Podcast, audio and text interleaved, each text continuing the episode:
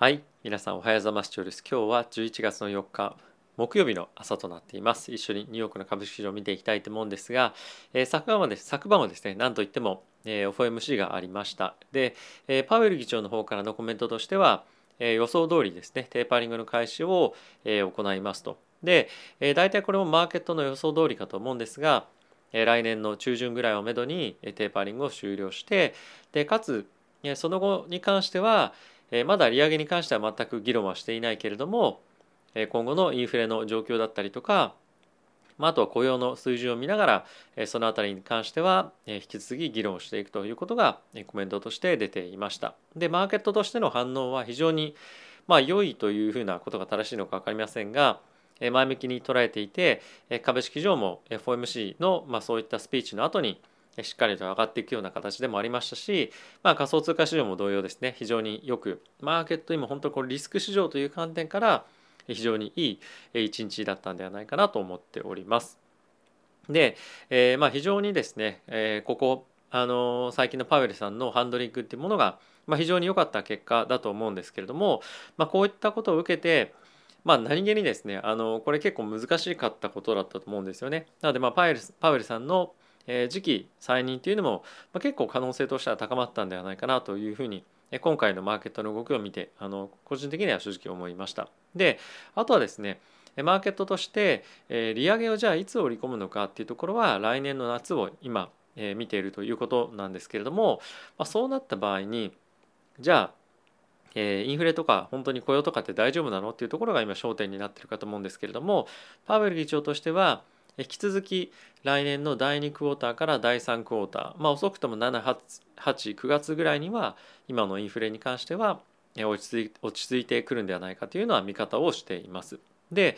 雇用についてなんですけれどもこれは、えっと、FOMC の、まあ、いろんなスピーチをした後に質疑応答で出ていたんですが、えー、パウエル議長としてはですねスピーチの中で、え、これまでとえー、プリパンデミック、まあ、コロナ前と後で、えー、この、まあ、働いてる人々の、まあ、ワークスタイルだったりとか、えー、層が結構変わっていると。なので、えー、一概に比べられないよねみたいな前と今で比べられないっていうような話はしていたんですその一方でじゃあ完全雇用ってどういうふうに今の状況で捉えられればいいのかっていうのを質問があったんですね。でそれに関しては、えー、FRB としてはこの雇用を判断を見極める指標っていうのが非常にたくさんあって一概にはこういう状況っていうふうには言えないと。なので非常に複雑に絡み合ったデータを分析してその辺りを判断をするので完全にこれですっていう定義はできないんですっていうふうなことを言っていたんですけれども、まあ、今後はこの辺りに関しても FRB がどの数値を非常に重要視するかどうかっていうところを深掘っていくようなことになるかと思うので、まあ、その辺りはあのまだ非常に少し不透明なところがあるようなポイントかと思うんですが、まあ、マーケットとしてはまあこれもう規定路線だよねっていうところで非常に準備ができていたっていうのは良かったことじゃないかなと思いますしこの11月12月というところに向けて非常に株式市場としては買いやすくなっていくような今状況にはあるんではないかなと思っております。はい、では早速ですねちょっとマーケット見ていきたいと思うんですが指標指数としてはですねダウがプラスの 0.29%S&P がプラスの0.65%ナスダックがプラスの1.04%ラッセル2000がプラスの1.8%といった推移となっていました。で米国の、えー、10年債の金利なんですけれどもまあじりっと上がってまして、えー、1.6というところまでまた戻しています。はい。まあ、金利の動きはかなりあのもちろん5ベースってそんな小さい動きではないんですけどもここ最近ではですねあの非常に、ま、レンジ内の動きということで、まあ、そんなに心配する必要もないんではないかなと思っております。で為替についてもそんなに大きく動いてなくて引き続きドル円という観点からは114円で推移をしているので、まあ、この辺り非常に安定感あるなと思っております。はい、でまあ一つ非常に大きくあの動いていたのが原油なんですけれども、まあ、80ドルというところを割り込むかどうかっていうところまでえ今来ております。でこれはですねやはりあのパウエルさんからもまあコメントあったということではあるんですがえ今後やっぱりこのインフレに関してはまあ一過性だよねっていうところのえコメントっていうのは結構やっぱりあのまあ大きいっていうとちょっとおかしいですけどやっぱりもうそういったところも含めてあの一服感っていうのが出てきてると思うんですよね。で継続的に、えっとまあ、これはまあ、COP26 っていうのが今行われてもいるのでそういったところのニュースもいろいろと絡め合ってだと思うんですが、えー、もうここから、えー、どんどんどんどんなんていうんですかね原油が上がっていくっていうよりも、まあ、100ドルぐらいまでもしかするといくかもしれないけど、まあ、結局は産油国に対して世界だったり米国から非常に圧力が強い圧力がかかって、えーまあ、増産することによって原油価格下がってくるよねっていうのがもう、えー、今のところの見方になってきてるんではないかなと思っております。まあ、一応チャートもう少し大きいところで見てると結構ガツンと大きく下がっていてでかつこれを受けてえさっきのヒートマップの方がいいかもしれませんが、まあ、原油のセクターはここですよねかなりあの真っ赤っかになってしまっているとなのでちょっと一旦やっぱりここの辺りの、えトレードっていうのはもう、え一旦終わり感っていうのは、え出てきてるかなと思いますし、えそういったところから特にテック銘柄だったりとかあとはクリーンエネルギー関連への資金の流れというのが今後はもう少し続くんではないかなと思っています。はいまあ、僕はあのこのテスラっていうのが本当にやっぱり結構キーだなと僕は思っていてテスラに関しては、え、クリーンエネルギーという観点からも非常に良いですしまたこの今 COP26 で今議論をいろいろされてる中でかなりやっぱりあのそれに反応して動きやすい銘柄だと思うんですよね。でここの動きっていうのが今後やっぱりクリーンエネルギー関連の銘柄の、まあ、資金の入れやすさっていうところにもつながってくると思うので、えこの辺りはですね非常にあの新たにあの投資をクリーンエネルギーにどうしようかしようかというふうに考えてる人からすると一つ指標指標になりやすいような銘柄だったりするんじゃないかなと思っております。はい。まあ、非常にマーケット調子いいですよねというところが、まあ、このヒートマップからも分かると思います。はい。あとはですね、えっ、とまあ、特にこれを見ておきたいなっていうのはマーケットではあのないかと思いますが、まあ、引き続きこの原油の動きっていうのが、まあ、一番注目を集めるポイントかなと思っています。まあ、一応ちょっとだけ仮想通貨見ておくと、えっとまあ、じわっとまた高値更新をしてこのパウエル議長のコメントっていうところも、えー、あってですね押し上げられたっていう側面もあるので仮想通貨界隈も含めて非常にいい、え、ように、まあ、この FOMC 受け取ったんではないかなと思っています。はい、ではですねここからちょっと皆さんと一緒にニュース見ていきたいと思うんですが今ちょっと仮想通貨をご紹介をしたんですけれども今ですね仮想通貨の取引を始めてみようかなとこのチャンネル見てらっしゃる方は株式取引があの中心かと思うんですけれども始めてみようかなというふうに検討されている方に向けてですね概要欄に記載があるんですけれども総額日本円で200万を超えるようなプレゼント企画というのをやってますのでぜひご興味ある方は応募してみてください。まだまだ今週の日曜日締め切りとなってますので、え、もしかすると皆さんにプレゼントをお届けできるかもしれないので、ぜひよろしくお願いいたします。では、早速ニュース見ていきたいと思うんですが、まずはこちらですね、FOMC のニュースがま出ていましたよと、まあ、これ当然なんですけれども、中身はの先ほどお伝えしたようなポイントとなってました。で、ここの中のまあ一番の中心ポイントとなったのは先ほどえ出た議論だったんですけれども一番ですねやっぱりえコメンテーターの方だったりとか各ニュースのえー、まあ、新聞記事の方記者の方だったりからのコメントはその雇用周りがどうなったら、え、利上げになるのかとか雇用についてどう考えているかっていうのが非常に、コメントとしては、まあ、コメントというか質問としては多かったところでした。で、えもうその物価がどうこうとかっていう話は、まあ、驚くほどなかったんですよね。でもその一方で雇用に対してどういう状況が望ましいんだとか今の状況をどう捉えているのかとかどうなったら完全雇用と捉えるのかとかそういった非常にあの質問が多かったんですけれども大体のコメントとしては今非常にたくさんのあのパウエルさんの返答ですねとしては非常にたくさんのパラパラメーターがあるといろんな見なきゃいけない指標がある中でまあそういったものを今後判断していくとかえー、まあ、そういったものがあるので一概には言えないとか何かすごい曖昧な言葉を表現使っていたのが非常に印象的でした。で今後の FOMC ではそういったところのですね、まあ、要素っていうところが非常にえおいおいまだまだ注目を集めていくと思いますしえ今週の金曜日にはですねまたえ雇用統計もありますのでえそういったところを受けてどのような発言を FOMC というか FRB として出すのかっていうのが今後も引き続きの注目材料となっていくんじゃないかなと思っております。はい、でもう一つさっきも述べたようにトレーダーとしてはですね、えー、と2022年の夏ぐらいに利上げを今織り込んでいるというような状況となっています。でこれはえ、ー、とまあかなりあの何て言うんですかねまだまだやっぱりインフレが続くよねっていうところがメインのシナリオかと思うんですけれどもやはりここを実現するためにはこのシナリオになるためには結構やっぱりコロナの状況がさらに改善をするというところがまあ一つ必要な要素かなと思っています。後ほどもご紹介するんですがまたヨーロッパの方だったりとか中国の方で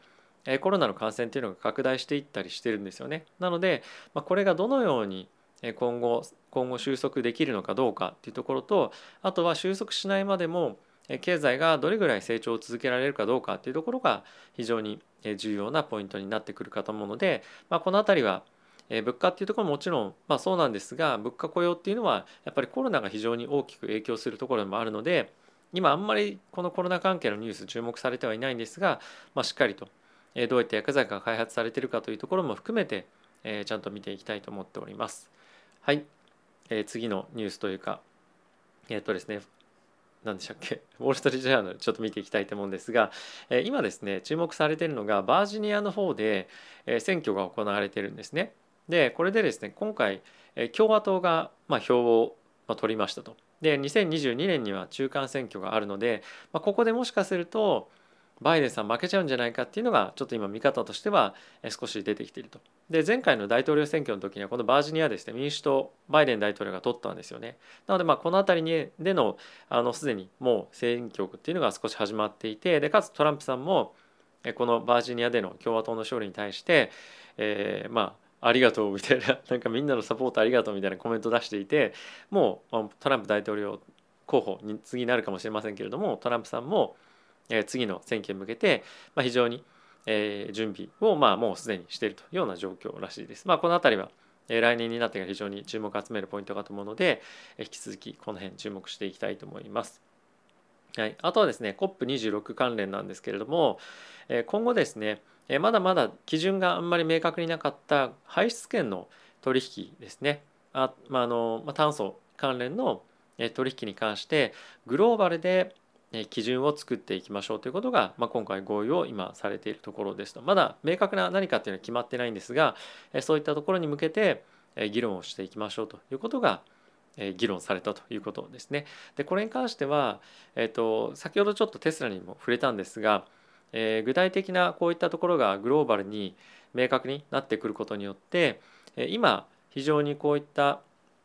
脱炭素というところで進んでる企業っていうのは、まあ、結構恩恵を受ける可能性がありますと。でかつ、えー、この辺り結構あの議論のまだまだされてるポイントではあるんですけれどもどんどんどんどんこの排出権だったりとか、まあ、炭素関係の取引の価格がこういった、まあ、その市場で価格をまあ取引できるようになったりとかあのもっとプラットフォームがしっかりと整ってくることによって値段がどんどんどんどん上がっていくんじゃないかっていう心配が今されてるんですよね。でこれっていうのは逆に、まあ、今非常に脱炭素的なことを対応できている企業にとっては、まあ、大きな収益機会になる可能性っていうのも十分あるので、まあ、こういった観点からもクリーンエネルギー関係のビジネスっていうのは、まあ、一つ可能性があるポイントになるんではないかなと思っております。でなかなかこういった関連のビジネスっていうのは収益性がま出づらいような今、えー、場面だったり局面だったりもするのでえこういったところでベネフィットインセンティブを持たせることでえしっかりと収益性を保ってえかつビジネスの開発っていうのをできるようにっていうのも一つやっぱり側面としてはあるのでえこの辺りは非常にまあいいえ、まあ、取り組みかなとは思っております。まあ、あとはですねえ石油会社にとってこれ非常に厳しいニュースなんですけれどもえ2022年にはもうですねえーまあ、石油の採掘関連への資金提供をやめましょうということが今のところは19カ国間ぐらいで、えー、今もう合意をされているということが、えー、発表されていました別のニュースではあるんですがでこれってどういうことかというとじゃあもう新しい産油できませんよねあの何ですか採掘できませんと。で、えー、そのそれと同時にもちろんその今後の原油っていうところも減ってくるっちゃくるんですけどあのこれまだアメリカがどうこうとかっていう話は出ていないまでももう金融機関としてはこういったところへの資金提供できませんっていうかしませんっていうふうにもう実際になってるんですよね。でこういったルールが決まればさらにこの辺りの、まあ、政策っていうところが進んでいくで株式市場にも結構インパクトがあるではじゃあどういったところにお金貸そうか余分にってなるとクリーンエネルギー関係にやっぱなってくると思うのでこういった流れを見てみてもやっぱりクリーンエネルギー今後の数年間で結構加速すると思います。でプラスそれに加えて株価もちょっと今あの低迷というか一旦ちょっと落ち着いた時期もありましたけれどもまたこういったところを景気にどんどんどんどん上がってくるかと思うのでちょっと旋風をですね巻き起こす分野になるかもしれないのでえちょっと注目していきたいと思っております。はい、あとはですねえー、っとブルームバーグの方ちょっと行きたいと思うんですが、えー、っと中国の方でまたデルタ株が非常にまた流行ってますよと。でこれ武漢で武漢ですかね。日本語だと武漢であのまた拡大していってるんですけれども、まあ、非常に厳しい取り締まりというかあのチェックをまたしていて、えいるわけなんですが、えまあ、これに関連してですね中国の方で、えーと、中国の天津でですねあの世界経済フォーラムのイベントっていうのをやる予定だったんですけれども、え、コロナの再感染拡大っていうところがあって、え、中止になってしまったりとかっていうのもあるので中国としてはかなりこの辺り、え、センシティブになってるんじゃないかなと思ってます。彼らは2022年、え、オリンピック控えてますので、え、この辺りに対してちゃんと準備ができるのかとあとはお客さんを迎えて開催できるのかとかっていうところに対して非常にセンシティブになっていると思うのでこの辺り経済あの、まあ、注目今後もしていきたいと思っております。はい、あとはですね中国関連でもう一つ中国が、ま、核武装っていうのを、えー、さらに進めているというのが、えー、ニュースとしてなっていました。これやっぱり米国ともそうなんですけどもヨーロッパとも、ね、非常にやっぱ対立が、えー、してきているでかつ、まあ、台湾関係のニュースとかっていうのもよく出てきてますけれどもやはり非常に、えー、やっぱ対立構造がかなり浮き彫りになってきている中で中国としてもやはり軍事的にも準備しておきたいっていうのが非常にやっぱあるんでしょうね。で2030年までに、まあ、約1,000機っていうんですかを超える、まあ、そういった核関連の爆弾をですね開発したりとかいうことを今準備しているようで。まあ、この辺りを進めていくにあたってさらに緊張感が世界と高まってくると思うので、まあ、この辺りはあの政治的にも非常に重要なトピックになってくると思いますしじゃあ中国と仲良くするのはどこなのかとか中国とあのアメリカあの EU の対立構造がどういうふうに他の経済だったり世界に与えていくインパクトがあるのかっていうのは、まあ、今後もえ注目をしていくべきポイントだと思うのでこの辺りはあの追って見ていきたいと思っております。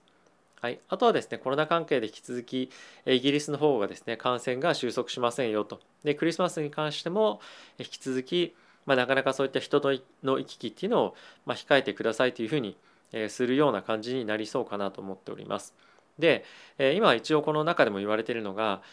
もう今もうちょっと厳しい対策をしておけば来年に向けていい準備できるよねっていうのがあると思うんですけれども、まあ、じゃあどこまで厳しい対応するのかロックダウンするのっていうとまあそうじゃないと思うんですけれどもどこまで厳しくやるのかっていうのが今線引きとして非常に難しくなってきている議論ということらしいです。まあ、今後もですねあのこれはおそらくイギリスだけではなくて日本でもまた起きてくることかと思いますし世界中でも対応していかなきゃいけない問題になってくると思うのでこの辺りは引き続きですねまああの対岸の火事いうんでしたっけ？じゃないですけどもあの一言ではないので、まあ、どういうふうに、えー、イギリスが対応してくるかというところも含めて、え注目していきたいと思っております。はい。ということで、えー、皆さんいかがでしたでしょうか、まあ、今日非常にパフォーマンスポートフォリオも皆さん良かったんじゃないかなと思うんですけれども、まあ、今後も継続してえクリーンエネルギーテック関連にま資金が流れるかなと僕は思っていますし、まあ、とは石油関連原油関連に関しては、まあ厳しい状況っていうのが続くかと思います。まあ非常に決算も良かったんですけれども、まあ、こういった流れを受けて少し資金がやっぱり逃げてると思うんですよね。なので、えこの辺りはちょっと気をつけていただきたいポイントかと思っております。はい。ということで皆さん今日も動画ご視聴ありがとうございました。また次回の動画でお会いしましょう。さよなら。